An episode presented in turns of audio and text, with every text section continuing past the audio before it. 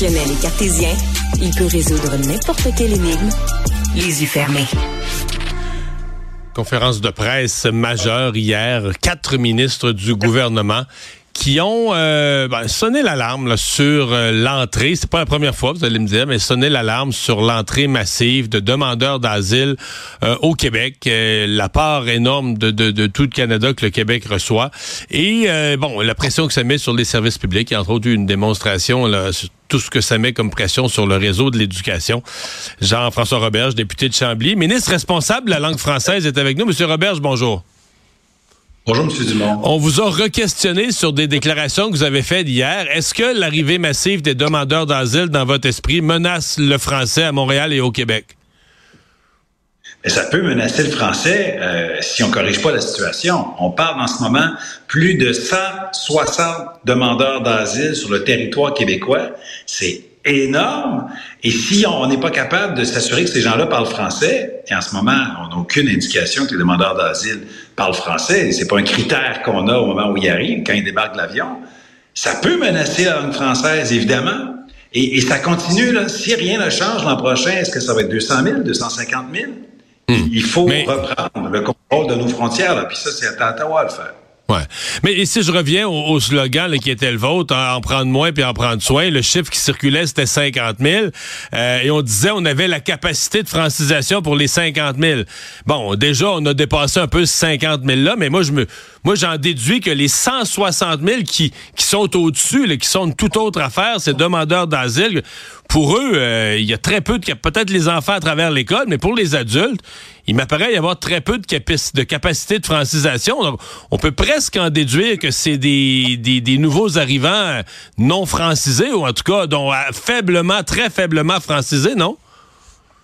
Mais vous avez raison, ça, déborde euh, complètement. C'est nettement au-delà de notre capacité de francisation. Nous, quand on fait des cibles euh, des migrants économiques, après ça, il y a aussi des gens qui font de la réunification familiale, puis on a ce qu'on appelle des réfugiés, des demandeurs d'asile dont la demande est acceptée. Tout ce monde-là, on est capable de les absorber, on est capable de les accueillir, de les loger, de les scolariser.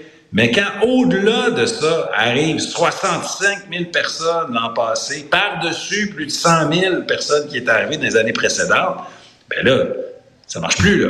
Ça marche plus. Pas juste une question d'argent, c'est une question de, capacité à livrer des services. Il y a plusieurs personnes qui disent, mais ben là, c'est bien le fun. Monsieur Legault a écrit une lettre. Les ministres ont fait une conférence de presse. À un moment donné, c'était un ministre ou deux. Hier, on a donné un grand coup. On a sorti quatre. Mais est-ce a un point où ça va prendre euh, quelque chose, parce que c'est tellement grave comme situation, est-ce que ça va prendre un jour quelque chose de plus que des lettres puis des, conférences de presse? Est-ce qu'il faudra euh, prendre des moyens d'action plus extrêmes? Est-ce qu'il faudra interpeller le gouvernement fédéral ou prendre les grands moyens euh, pour dire, ben là, on, on peut plus? Est-ce que vous envisagez des moyens plus extrêmes? Ben, je pense qu'en ce moment, le moyen qu'on a pris hier, il fonctionne parce que euh, les, euh, les ministres fédéraux ont été interpellés. Là, ils ne pouvaient plus se cacher en dessous d'une roche, là, y compris le premier ministre Trudeau, qui, il faut le rappeler, est un Québécois, est un député montréalais. Il faut qu'il se souvienne qu'à Montréal, en ce moment, on a des problèmes parce que ça déborde. Et là, bon, pour l'instant, il balaie ça un petit peu du revers de la main. Il dit pas oui, il dit pas non. Il remercie le Québec. Il a l'air à trouver que tout va bien. Ah. Il trouve qu'on est ben, généreux, il trouve ben, qu'on est généreux, qu'on est du bon monde, qu'on fait bien ça. Il a l'air à trouver ça bien beau. Ben, mais ils reconnaissent qu'on fait plus que notre part. Donc, ils reconnaissent le problème. Là, c'est le temps qui entre en, mode solution. C'est pour ça aussi qu'on demande à tous les députés sur le territoire québécois, tous partis confondus, mais encore plus particulièrement au caucus libéral fédéral, de faire entendre la voix du Québec. Parce que là, ça fonctionne plus. Là. Je le répète, si on n'est plus bientôt, on sera plus capable d'admettre les jeunes dans nos écoles. Puis écoutez, la loi sur l'instruction publique nous dit qu'on doit scolariser tous les enfants. C'est une évidence. Mais c'est une évidence jusqu'à temps qu'on ait plus de classe puis plus de profs. Ouais. Euh, le Parti québécois, puis même un peu Québec solidaire, surtout le Parti québécois, euh, tape sur la CAQ en disant, ben écoutez, euh, c'est un peu votre échec, dans le sens que là, vous criez après le gouvernement fédéral, mais vous n'êtes pas allé chercher ses pouvoirs en immigration. c'est comme si c'était la limite de votre politique d'essayer d'aller chercher des pouvoirs. Qu'est-ce que vous répondez à ça? Est-ce que vous frappez un mur avec le fédéral dans le dossier de l'immigration? Non, parce que québécois aime ça quand ça marche pas. Il est content parce que ça sert son narratif. Après ça, il va dire ah ah ça fonctionne pas.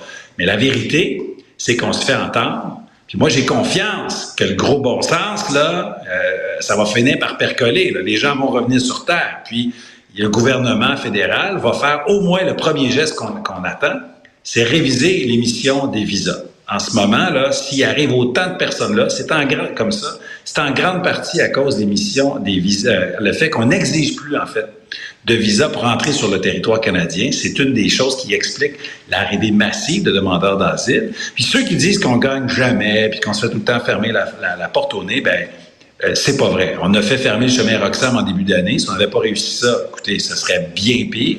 On a réussi à faire modifier la loi sur les langues officielles. Donc, dans la dernière année, on a eu deux grandes victoires.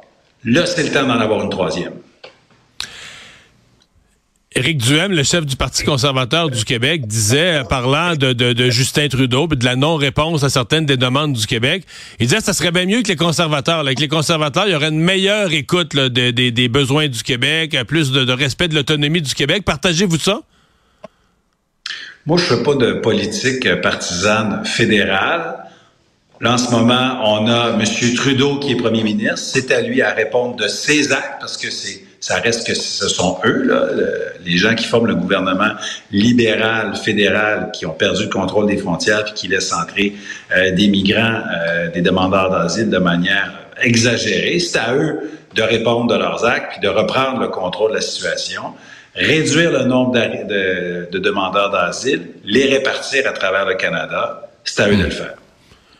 Mais vous venez d'employer l'expression, vous n'hésitez pas à employer l'expression que le gouvernement fédéral, le gouvernement Trudeau, a perdu le contrôle des frontières.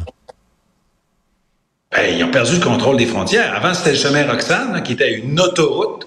Les gens arrivaient ici, écoutés par dizaines de milliers. Là, maintenant, ils arrivent par les aéroports. Pourquoi? Parce que le gouvernement euh, libéral fédéral a baissé ses exigences. Avant, on demandait des visas, puis c'est eux qui ont arrêté de demander des visas.